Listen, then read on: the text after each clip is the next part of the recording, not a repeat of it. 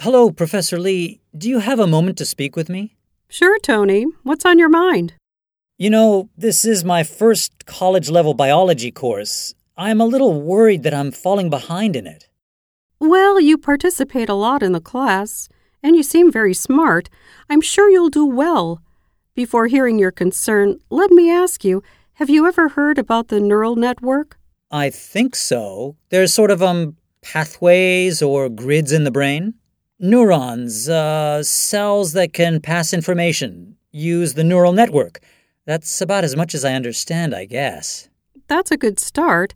Now, when you learn something new, it leads to different configurations, uh, shapes of the neural network. Do you follow me? I think so, yes.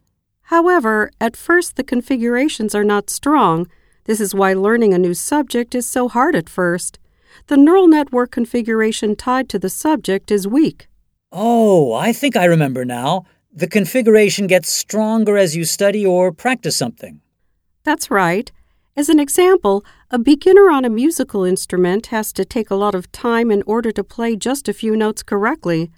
The neural network configuration tied to the instrument is weak. On the other hand, an expert will have a very strong neural network configuration tied to the instrument. The expert will be able to play well easily. So there's scientific truth to the saying, practice makes perfect? Indeed, there is. In fact, we have an example of how neural networks operate right here with you. What do you mean? The more you learn about the theory of neural networks, the more your actual biological neural networks strengthen. Oh, you're right. I think I feel much better now.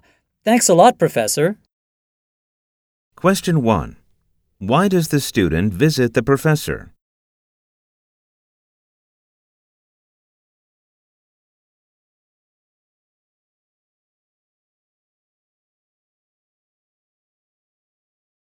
Question 2.